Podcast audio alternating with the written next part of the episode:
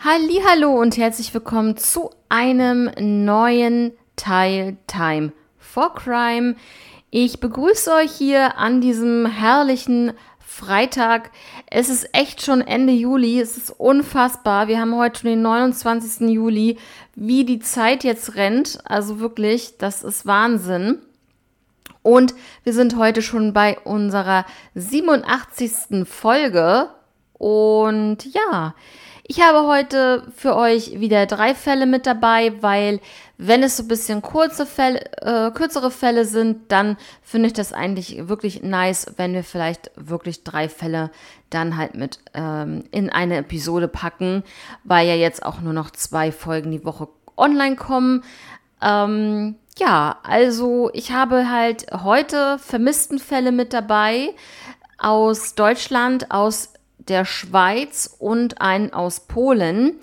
Und ja, seid gespannt. Das wird wirklich sehr spannend heute und ähm, sehr informativ und interessant hoffentlich. Und ja, dann würde ich sagen, wir starten sofort in den ersten vermissten Fall für heute.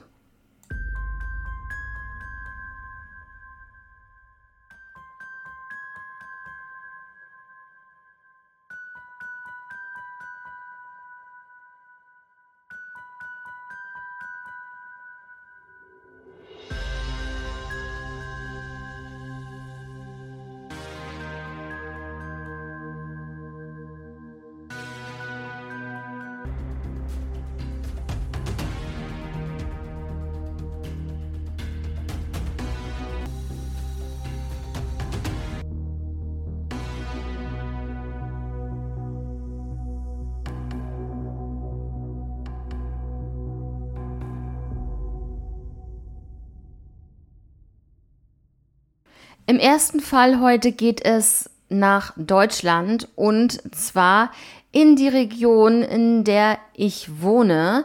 Und zwar geht es nach Malchow. Das liegt in Mecklenburg-Vorpommern. Ja, und zwar geht es hier um René Last. Er wurde 1975 geboren und wuchs auch in Malchow auf. Bis zu seinem Verschwinden im April 1994 lebte er auch dort. 1994 war René 19 Jahre alt und äh, machte eine Ausbildung an einer Tankstelle direkt in Malchow. Er war lebensfroh und äh, sehr beliebt. Und dann geht es um den Freitagabend des 8. April 1994. Dort fand eine Party am Malchower Recken statt. Das ist so ein, ja, ich habe jetzt nur gefunden, dass es ein Verbindungskanal ist. Also ich denke mal ein Verbindungskanal ähm, zwischen zwei Flüssen oder ähnliches. Ne? Ja, und da war halt René auch dort mit seinen Freunden und ungefähr um 21 Uhr machte sich René dann auf den Heimweg. Ja, was soll ich euch sagen? Danach gab es leider überhaupt keine Spur mehr von ihm, weder an Land noch im Wasser.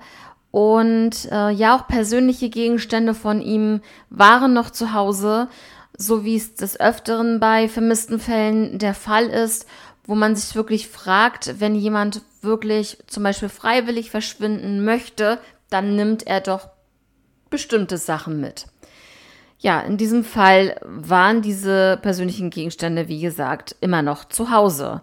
Die Vermutung der Bürger in der Region war, dass ähm, er vermutlich vielleicht etwas angetrunken war und in den Malchower Recken gefallen ist und tödlich verunglückt ist. Das war so ihre Annahme, aber es wurde nichts gefunden. Es wurde natürlich überall gesucht und auch gerade in diesem Bereich ähm, des Wassers. Und ähm, ja, dieser Fall von René Last gab, äh, den gab es dann auch im MDR und zwar bei Kripo Live war dann dieser Fall auch behandelt worden und leider mit sehr, sehr wenigen Hinweisen, wenn überhaupt. Im Jahr 2020 ähm, gab es wieder mal eine Suchaktion aber diesmal eine stille Suchaktion. Das heißt, für die Öffentlichkeit eigentlich überhaupt nicht, ich sage jetzt mal in Anführungszeichen, interessant. Äh, also es wurde halt nicht veröffentlicht, sagen wir es einfach mal so. Und ähm, ja, also René Last wird beschrieben, wie gesagt, er ist 1975 geboren, ist seit dem 8. April 1994 vermisst, war 19 Jahre alt, wurde das letzte Mal gegen 21 Uhr an diesem Abend gesehen. Er ist schlank, mittelgroß und 1994 hatte er dunkelbraune Haare mit einem Fukuhila-Schnitt und er hatte dunkelgrüne Augen. Ja, Leute, seit 28 Jahren nunmehr hat man keine Spur von ihm. Was ist damals passiert? Wie kann es sein, dass ein junger Mann von 19 Jahren einfach so spurlos verschwindet, ohne dass man jegliche Spur von ihm findet? Also es ist doch wirklich schon wieder so kurios. Da denke ich doch wieder an die Missing 411-Fälle. Schreibt mir doch bitte gerne einmal über Instagram time-for-crime. Schreibt mir doch da bitte gerne einmal eine Privatnachricht, wie ihr möchtet. Und dann würde ich gerne wissen wollen, ob ihr vielleicht noch mal so ein Missing 411 ähm, Fall beziehungsweise eine Episode darüber hören möchtet, weil da hatten wir wirklich schon lange jetzt keine mehr. Ich habe nur eine Folge davon gemacht, aber das wäre auch mal wieder sehr interessant, solche ja, Missing 411 Fälle zu machen. Finde ich auf jeden Fall sehr nice. Ähm, schreibt mir auch bitte gerne mal, das würde mich auch interessieren, ähm, ob ihr gerne längere Episoden mögt oder lieber kürzere. Ich habe jetzt in der letzten Zeit ähm, sogar Fälle gehabt, da waren es, ich sag mal, jetzt 40 bis 50 Minuten, weil es halt, wie gesagt, auch kompakte Fälle waren. Ähm, da ging das ja nicht anders. Und man möchte auch wirklich alles vernünftig euch rüberbringen. Jedes Detail, was wichtig ist für den Fall, auf jeden Fall. Und deswegen, ja, schreibt es mir doch bitte gerne ob ihr eher kürzere oder längere Videos, äh, beziehungsweise nicht Videos, ähm, Folgen feiert. Ja, das jetzt erstmal dazu. Dieser Fall von René Last wurde als vermissten Fall eingestuft, was ja natürlich logisch ist. Und äh, die Ermittlungen sind seit 2020 wieder aktiv und wenn René noch leben würde, wäre er heute 47 Jahre alt. Ja, also wie ich schon gesagt habe, erinnert mich wirklich wieder an die Missing 411-Fälle. Es ist immer, wenn jemand alleine ist, beziehungsweise auch wenn er in der Gruppe ist und vielleicht äh, wenn man mit der Gruppe unterwegs ist und im hinteren Bereich ähm, sich aufhält, dann ist man auf einmal verschwunden. Die anderen Leute drehen sich um und du bist dann äh, von einer Sekunde zur anderen einfach verschwunden. Wie kann sowas sein? Er war in diesem Fall alleine. Gibt es also, wie gesagt, auch. Und ja, wenn ihr das noch nicht gehört habt, dann guckt einfach mal bei mir in der Playlist. Da findet ihr Missing 411 Fälle. Ähm, die eine Folge, die ich da jetzt schon drüber gemacht habe, wirklich ist sehr interessant.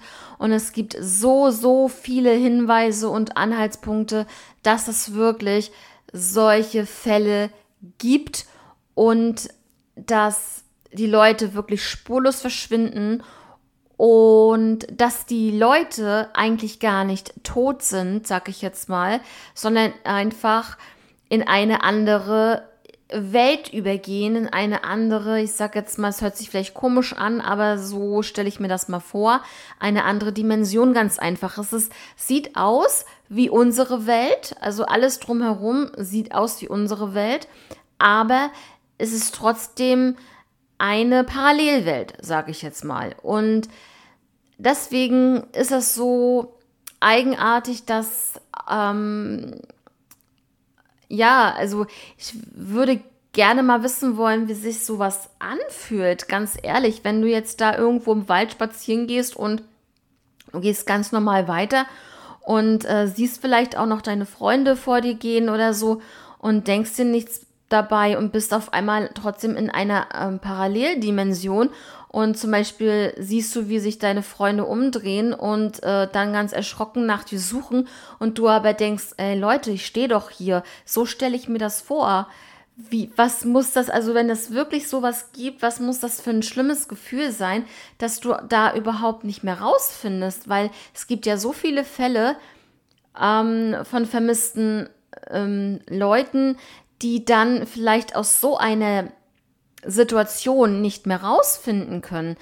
Und äh, die bleiben Jahre, Jahrzehnte vermisst und sie werden nie gefunden. Und es gibt aber auch natürlich, ähm, also falls ihr die Folge noch nicht gehört habt oder auch allgemein Missing 411, da gibt es halt die, also wie soll ich das jetzt ausdrucken? Es gibt die Möglichkeit, dass die Menschen dann gar nicht mehr auftauchen. Es gibt die Möglichkeit, dass sie auftauchen, gesund, aber verwirrt. Und sie wissen nicht, äh, wie lange sie unterwegs waren. Manche werden nach zwei Wochen gefunden. Ähm, die ähm, sind dann vielleicht irgendwo im Wald unterwegs und wissen gar nicht, wo sie sind oder was passiert ist. Und die eigentlich überhaupt nichts darüber sagen können es gibt aber Leute, die so genauso auftauchen, die sich aber erinnern können, die bestimmte Dinge dann erzählen, was sie erlebt haben. Und es gibt natürlich auch diese Missing 411-Fälle, wo der, die betreffende Person dann aufgefunden wird, aber leider tot ist. Und es gibt keine konkrete Todesursache. Und das ist so creepy an, den ganzen, an der ganzen Geschichte, dass wirklich die Ärzte kein, ja, keine Möglichkeit finden, wie ist derjenige gestorben. Und was ich noch ganz creepy finde, in so, so vielen Missing 411-Fällen, Leute, ist es so, dass die, ähm, ähm, ja, die Suchmannschaften in diese Region gehen und nach dem Vermissten natürlich suchen. Ähm, breit gefächert in einem Waldgebiet, je nachdem, wo das passiert ist. Ähm, oder ähm, da werden Seen durchsucht und so weiter. Und es ist ganz kurios, in dieser Region, wo die Suchmannschaften schon gesucht haben, wird zum Beispiel zwei Wochen später in demselben Gebiet, wo die Suchmannschaften sagen, nein, wir haben da wirklich alles durchforstet, in zwei Wochen später wird dann da die Leiche gefunden. Und dann äh, wird zum Beispiel vom Gerichtsmediziner gesagt, wir haben zwar hier keine richtige Todesursache, aber diese Person ist seit vier Wochen tot.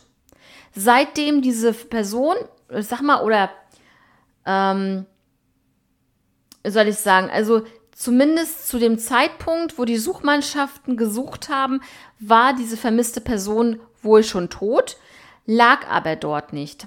So, und jetzt ist die Frage, werden diese Leute, falls sie wirklich von irgendjemanden dort in den Wäldern oder wie auch immer umgebracht werden, werden diese Leute da dann einfach zwei Wochen später hingelegt, wird da dann gewartet, bis die Suchmannschaften dort mit der Suche durch sind und dann die Leiche platziert. Das ist so meine Frage. Aber dann ist es auch wiederum eigenartig, dass keine Todesursache herauszufinden ist, wenn es wirklich jemand dort ist, der die Leute umbringt, weil es muss ja irgendwas sein. Es muss eine Stichwunde sein, es muss äh, Würgemale geben oder ähnliches. Und das gibt es bei diesen Leuten nicht. Und das ist so, war vermut, ich vermute, und das habe ich auch schon in einem ähm, Buch gelesen, ähm, also ausschnittsweise zumindest, dass es so ist, wenn diese Personen in diese Parallelwelt kommen und dann als vermisst gelten und sie krampfhaft versuchen, aus dieser Situation herauszukommen, wieder in diese normale Welt, dann kann es möglich sein, dass sie das nicht überleben und dass sie dann sterben. Und zwar an der Stelle, wo sie verschwunden sind. Es ist wirklich Ähm, ja, ich kriege schon wieder Gänsehaut, Leute, weil alleine diese Vorstellung ist very, very creepy. Ja, ich habe jetzt schon wieder so viel erzählt darüber, aber ich glaube, ich habe wirklich mal wieder Lust, so eine Folge zu machen. Ich mache auf jeden Fall eine Abstimmung noch. Ähm, ich weiß es nicht, ähm, wahrscheinlich, vermutlich ähm, noch vor dieser Episode, weil ich jetzt so ein bisschen ähm, Content ein bisschen vorproduziere, weil ich ja jetzt nur zwei Folgen die Woche habe, ähm, komme ich damit sehr, sehr gut zurecht. Und dann werde ich auf jeden Fall so eine Umfrage machen zu den Missing 411 Fällen, ob ihr da noch eine Episode haben möchtet. Nur mal so am Rande. Genau, ich werde euch das auf jeden Fall auch nochmal mitteilen, dann an anderer Stelle. Ja, das war der Fall, der vermissten Fall René Last. Und es ist wirklich kurios und ja, er war 19. Sicherlich könnte er vielleicht irgendwelche Leute kennengelernt haben, die gesagt haben, komm zu uns. Ähm, weiß ich nicht, ich habe schon mal so einen Fall gehabt, da war äh, ist eine Frau verschwunden oder ein Mädchen und man hat dann gesagt, sie wäre in einer Drückerkolonne, ähm, die da so ein bisschen von Haus äh, zu Haus gehen und vielleicht da irgendwelche Abos abschließen wollen und so weiter. Ja, aber das ist eine andere Geschichte. Ja, dann würde ich sagen, wir starten dann in den nächsten vermissten Fall, dieses Mal aus der Schweiz. Ja, wir begeben uns jetzt in die Schweiz in dem zweiten Fall heute. Und zwar in das Jahr 1981. Es geht hier um Peter Perjesi oder Perjesi. Ich sag, nenne ihn jetzt einfach nur mal Peter. Peter wurde am 28. Januar 1967 geboren, also war er im Jahr 1981 14 Jahre alt und lebte mit seinen Eltern und ein, äh, in einem Haus in dem Ort Ulesbach-Wattwil im Kanton St. Gallen. Im September 1981 besuchte Peter noch die Schule. Er war sportlich und aktiv, hatte eine gute Beziehung zu seinen Eltern und war sehr zuverlässig. Am 22. September 1981 besuchte Peter das von seinem Vater geleitete Tischtennistraining im Risi-Schulhaus in Wattwil. Um 20 Uhr verließ Peter dann den Trainingsplatz und ist seitdem vermisst. Sein abgeschlossenes Fahrrad mit seiner Jacke blieb zurück, also das fand man dann noch. Und äh, ja, am selben Abend wurde er dann noch als vermisst gemeldet und er wurde wirklich nie gefunden. Das ist schon wieder so ein, ja, im Grunde genommen das gleiche wie bei René Last, den Fall, den wir eben hatten. Nur, dass René 19 Jahre alt war und Peter hier in diesem Fall 14. Aber spurlos verschwunden. Die erste Theorie hier in diesem Fall ist ein freiwilliges Verschwinden, aber ganz ehrlich, mit 14 Jahren, okay, gut, wenn man Probleme im Elternhaus hat und äh, vielleicht auch Probleme in der Schule oder mit Freunden, Freundinnen in dem Fall vielleicht. Also da kann man es vielleicht nachvollziehen, dass man dann auch mit 14 vielleicht abhaut. Aber äh, da war eigentlich soweit alles in Ordnung und die Familie wünscht sich natürlich, dass er doch noch am Leben ist. Und ähm, ja, mehr habe ich zu dem freiwilligen Verschwinden jetzt nicht gefunden. Die zweite Theorie wäre ein Verbrechen. Hier haben wir zwei Variationen. Und zwar Variante 1, es ist ein bekannter Täter aus dem Umfeld der Familie, der Eltern oder auch aus dem Umfeld von Peter selber. Und ähm, die Polizei vermutet, dass die Motivation des Täters ähm, sexueller Natur war.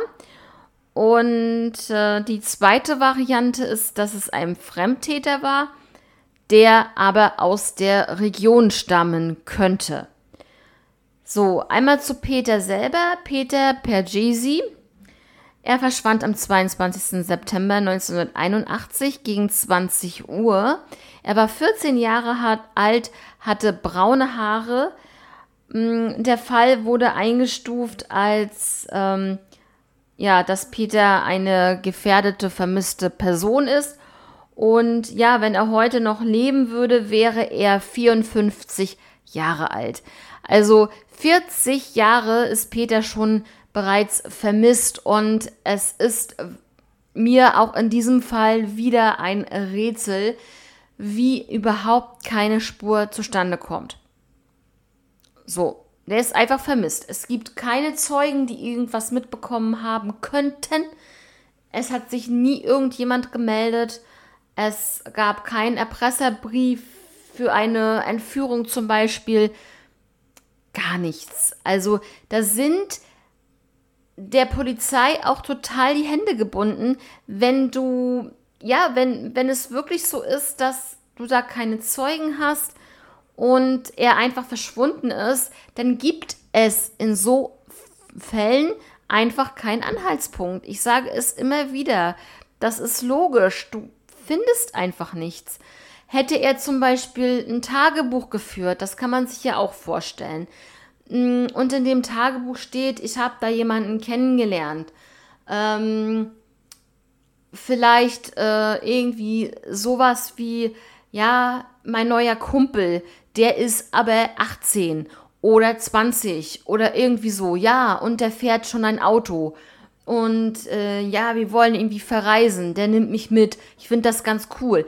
Das kann man sich zum Beispiel auch lebhaft vorstellen, dass er jemand Älteres mit Auto kennengelernt hat und der natürlich eine ganz andere Intention hatte, sich mit ihm zu treffen, dass er natürlich irgendwas Sexuelles von ihm wollte und Peter äh, mit seinen 14 Jahren einfach gedacht hat, oh cool, das ist mein neuer Kumpel zum Beispiel. Also das kann ich mir zum Beispiel sehr, sehr gut vorstellen, dass sowas äh, passiert ist, dass er dann wirklich an den Falschen geraten ist, wo er eigentlich dachte, dass es vielleicht sein neuer Kumpel werden könnte. Ja, was sagt ihr dazu? Und ähm, natürlich auch in, äh, vom ersten Fall, schreibt mir doch bitte gerne, bitte gerne Nachrichten auf Instagram. Ich würde mich sehr freuen über eure Meinungen zu diesen Fällen. Das war jetzt der Schweizer Fall von Peter Pergisi und ähm, ja, ich muss ganz ehrlich sagen, Peter sieht wirklich sehr, sehr sympathisch aus ähm, mit seinen 14 Jahren. Ich habe da Fotos gesehen. Ähm, sicherlich kommen bei Instagram ja regelmäßig die Fotos derjenigen, die da vermisst werden. Ich finde das auch immer ganz wichtig, auch gerade wenn man noch auf der Suche nach den Leuten ist, dann sind natürlich die Fotos das Wichtigste überhaupt. Und ähm, selbst wenn jemand ermordet wurde, finde ich es auch ganz wichtig, an diese Menschen, ja, ich sage mal, dran zu erinnern. Ne? Das finde ich ganz wichtig. So, jetzt im dritten Fall gehen wir dann aus der Schweiz Richtung Polen und da sind wir dann im Jahr 2000. Es geht hier um den vermissten Fall von Barbary Basia Majczak.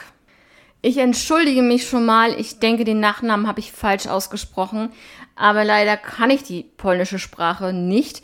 Werde sie jetzt auch Basia nennen. Ich weiß nicht, ob das auch richtig ausgesprochen wird, Basia. Und äh, ja, da wisst ihr ja dann Bescheid. Also, Basia wurde am 2. Juli 1988 geboren. Sie lebte mit den Eltern Malgorzata und Richard ähm, sowie zwei Schwestern und einem Bruder in Oberschlesien in Polen. Den genauen Ort kann ich euch nicht nennen, weil den würde ich auch falsch aussprechen. Deswegen Oberschlesien. Basia war schüchtern und verschlossen und ähm, sie wurde halt auch viel gehänselt, weil sie leider mit einer Gaumenspalte geboren wurde und somit sie hat es somit sehr schwer mit dem Sprechen und ähm, Basia war zu dem Zeitpunkt elf Jahre alt. Sie liebte es, Ohrringe und eine Baseballkappe der Chicago Bulls zu tragen. Sie las gerne Bücher, sang auch gerne und hat auch auf ihrem Tonbandgerät ähm, gerne was aufgenommen. Es war Dienstag, der 22. Februar im Jahr 2000, circa 10 Uhr morgens, ähm, wollte Basia zur Schule gehen. Sie hatte aber erst ab 11 Uhr Unterricht, deswegen waren dann schon, war ihre Schwester schon losgegangen. Sie ist sonst mal mit ihrer Schwester ähm, zur Schule gegangen, aber ihre Schwester war halt schon los und ähm, ja, Basia ging dann daraufhin natürlich alleine los zur Schule. Die Schule war wirklich nicht weit entfernt, was ich so gelesen habe. Also eigentlich überhaupt kein Problem, dass sie dort alleine hinging. Basia traf dann noch unten ihre Nachbarin und sprach etwas mit ihr und ähm, ja, dann fehlte jede Spur von ihr danach. Das war das letzte Mal, dass sie gesehen wurde. Gegen 16 Uhr war Basia dann immer noch nicht nach Hause zurückgekehrt. Und ähm, ja, die Mutter wurde schon ganz unruhig und eigentlich sollte sie um 15 Uhr schon zu Hause sein, deswegen 16 Uhr war schon über, überfällig. Und ein Nachbarsjunge erzählte ihr dann, oder allgemein der Familie, dass Basia heute überhaupt nicht in der Schule war. Das heißt, sie hat es gar nicht bis zur Schule geschafft. Und das ist so ein Punkt, wo ich die Eltern, wo ich das voll nachvollziehen kann, dass man auf einmal total die Panik bekommt. Mein Gott, mein Kind hat es noch nicht mal bis zur Schule geschafft. Das war den ganzen Tag nicht in der Schule. Und da muss man sich mal vorstellen, was man dann, also ich würde dann so denken, um Gottes Willen, was ist in dieser Zeit passiert? Wir haben es jetzt 16 Uhr. Wenn sie morgens um 10 oder vielleicht halb elf zur Schule gegangen ist und wir haben jetzt 16 Uhr, was ist denn bitte in der ganzen Zeit, was kann da alles passiert sein, wenn sie da zum Beispiel entführt wurde? Also soweit würde ich jetzt denken, ne? Also das, das, das, das macht einer fix und fertig. Also Wahnsinn. Ja, also ähm, dann gab es natürlich eine Suchaktion der Polizei. Es gab auch Spürhunde. Und ein Spürhund nahm die Spur auf aber leider nur bis zur Grundschule. Das äh, war's dann mit der Spur von Basia. Und ähm, ja, auch ein lokaler Radiosender mischte dann mit und berichtete von diesem Fall. Und ähm, dann hat sich, was ich sehr interessant finde jetzt, diese Beobachtung, es hat sich ein Busfahrer gemeldet, der höchstwahrscheinlich Basia sah mit einem älteren Herrn, hat sich gedacht, das wäre der Großvater, waren beide bei ihm, bei ihm im Bus und ja, es fiel ihm halt auf, dass das Mädchen einen Sprachfehler hatte. Und das kann natürlich wirklich auf Basia zutreffen. Und es gab mal ein Phantombild von dieser Person, was aber wirklich, ich glaube, nicht veröffentlicht wurde oder beziehungsweise dieses Phantombild heute nicht mehr wirklich existiert, warum auch immer. Was aber interessant ist, ähm, der Busfahrer meinte, dass der Mann eine Narbe auf der linken Wange hatte. Und äh, ja, mehr konnte man da jetzt nichts zu sagen. Dann gab es Bilder von Basia, die einen Altersverlauf genossen haben über die Polizei, wie sie dann halt ähm, älter aussehen könnte, falls sie dann wirklich noch leben sollte.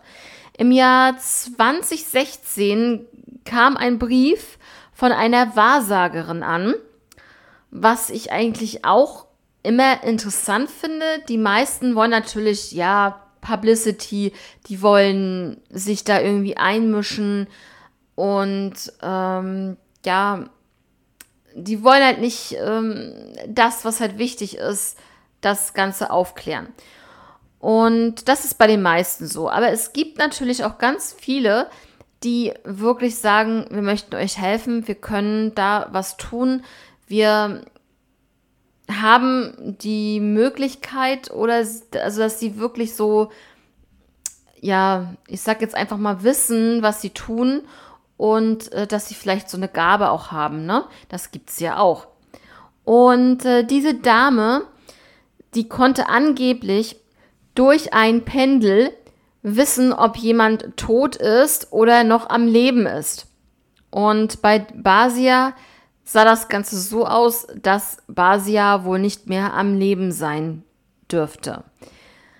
Ja, Basia wird jetzt seit 22 Jahren vermisst. Die Ermittler sind sich einig, dass ja, Basia wohl nicht mehr lebt. Sie wird ähm, eingestuft als eine gefährdete, vermisste Person. Es ist ein Missing Cold Case ähm, und ja, die Akten sind nicht geschlossen. Es ist immer noch aktiv, das Ganze. Und wenn sie heute noch leben würde, dann wäre Basia 32 Jahre alt.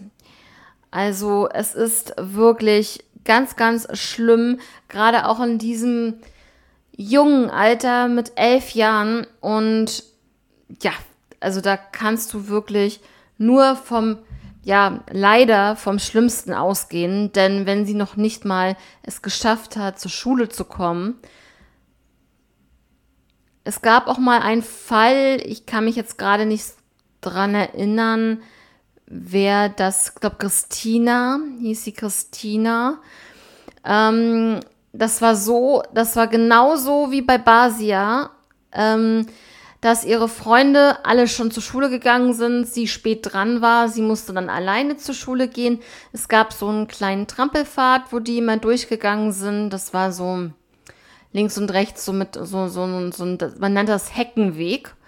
Und ähm, da haben schon die beiden Freundinnen, die da vorweggegangen sind, die da auch durchgegangen sind, ähm, wie immer, einen jungen Mann stehen sehen. Und der war ihnen auch so ein bisschen unheimlich. Aber sie haben jetzt nicht dran gedacht, dass Christina da auch noch durch musste. Alleine. Und ja, dann ist Christina irgendwann zur Schule los und ähm, war halt sehr spät dran und ist dann halt von diesem jungen Mann in das Gebüsch gezerrt worden und ermordet worden. Ich glaube sogar vergewaltigt und ja, das ist auch ein ganz, ganz schlimmer Fall gewesen, fand ich. Und ich glaube, sie war auch so in dem Alter ähm, 9 bis 11. Ich will jetzt auch nichts Falsches sagen, aber so in dem Alter war es auch. Und ganz ehrlich, das kommt mir vor, als wenn das mit Basia auch passiert ist. Nur Basia hat man nicht gefunden. Und ich hoffe natürlich für die Eltern, dass sie noch am Leben ist, dass man sie ähm, wirklich lebendig irgendwo findet dass sie, ähm, es gibt ja auch, ähm, es gibt ja auch Kinder, die entführt wurden, die dann in eine andere Familie gebracht wurden, da aufgewachsen sind und später dann im Internet auf einmal auf ihr Gesicht, sage ich jetzt mal, ähm, ja, ihr Gesicht im Internet gefunden haben. So, Ne, ihr wisst, was ich meine. Ähm, und dann auf einmal merkt, äh, oh mein Gott, ich wurde entführt, weil manchmal, ja, durch diesen ganzen Stress, was da entsteht, kann es auch sein, dass man sich da gar nicht mehr so dran erinnert. Obwohl mit elf Jahren kann es schon sein, dass man sich daran erinnert, ja. Aber ja, viele stoßen dann in dem Moment drauf und sagen, mein Gott, ich bin eine ganz andere Person, ich wurde entführt. Das ist gar nicht meine richtige Familie. Ja, also das kann natürlich auch in diesem Fall dann passiert sein. Also ich hoffe natürlich immer das Beste und dass die Leute und auch die Kinder alle auftauchen, gesund und munter sind, dass ihnen wirklich nichts passiert ist, jedenfalls nichts Schlimmeres passiert ist. Aber es ähm, ja, diese Welt da draußen, ihr wisst es, ihr hört alle True Crime. Die Welt da draußen ist ganz, ganz schrecklich, gewalttätig und ja, mordlustig. Ganz ehrlich. Also, was man jetzt so hört, ich habe jetzt auch gerade auf TikTok heute eine, einen Bericht gesehen, das fand ich auch ganz, ganz ähm, schlimm da hat ein junger Mann, das kann ich jetzt mal so sagen, weil wir jetzt auch mit dem Fall so weit durch sind, ein junger Mann hat ähm, auf einmal so einen Schub bekommen, Also der war komplett gesund, hat einen Schub bekommen, so einen psychischen und hat so Halluzinationen gehabt, ähm, ist schizophren geworden, hat sich gedacht, meine Freundin wird mich umbringen, bevor sie mich umbringt, bringe ich sie um. Und dann war es so, dass er seiner Mutter erzählt hat, dass sich die Freundin getrennt hätte. Und er hat sie dann in der Wohnung ermordet. Wohl auch zerstückelt im Badezimmer, so was ich da so rausgehört habe. Also richtig, richtig schlimm und krass.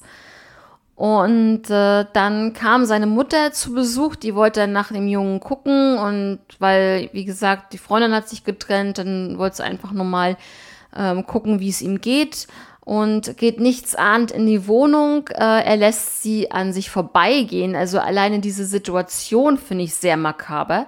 Er lässt seine Mutter an sich vorbeigehen, sie sieht ihn nicht, er greift sie hinterrücks mit einem Messer an und er sticht sie mit, ich glaube, es waren 63 Messerstichen und es ist der Wahnsinn. Also er hat jetzt zwei Menschen umgebracht, aber so jemand kommt nicht ins Gefängnis.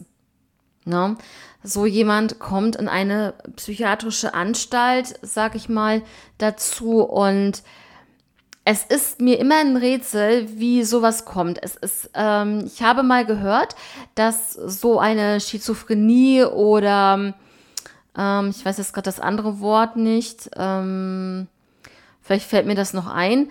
Ähm, dass sowas bei Männern eher passiert als bei Frauen, also nicht ausschließlich, also eher.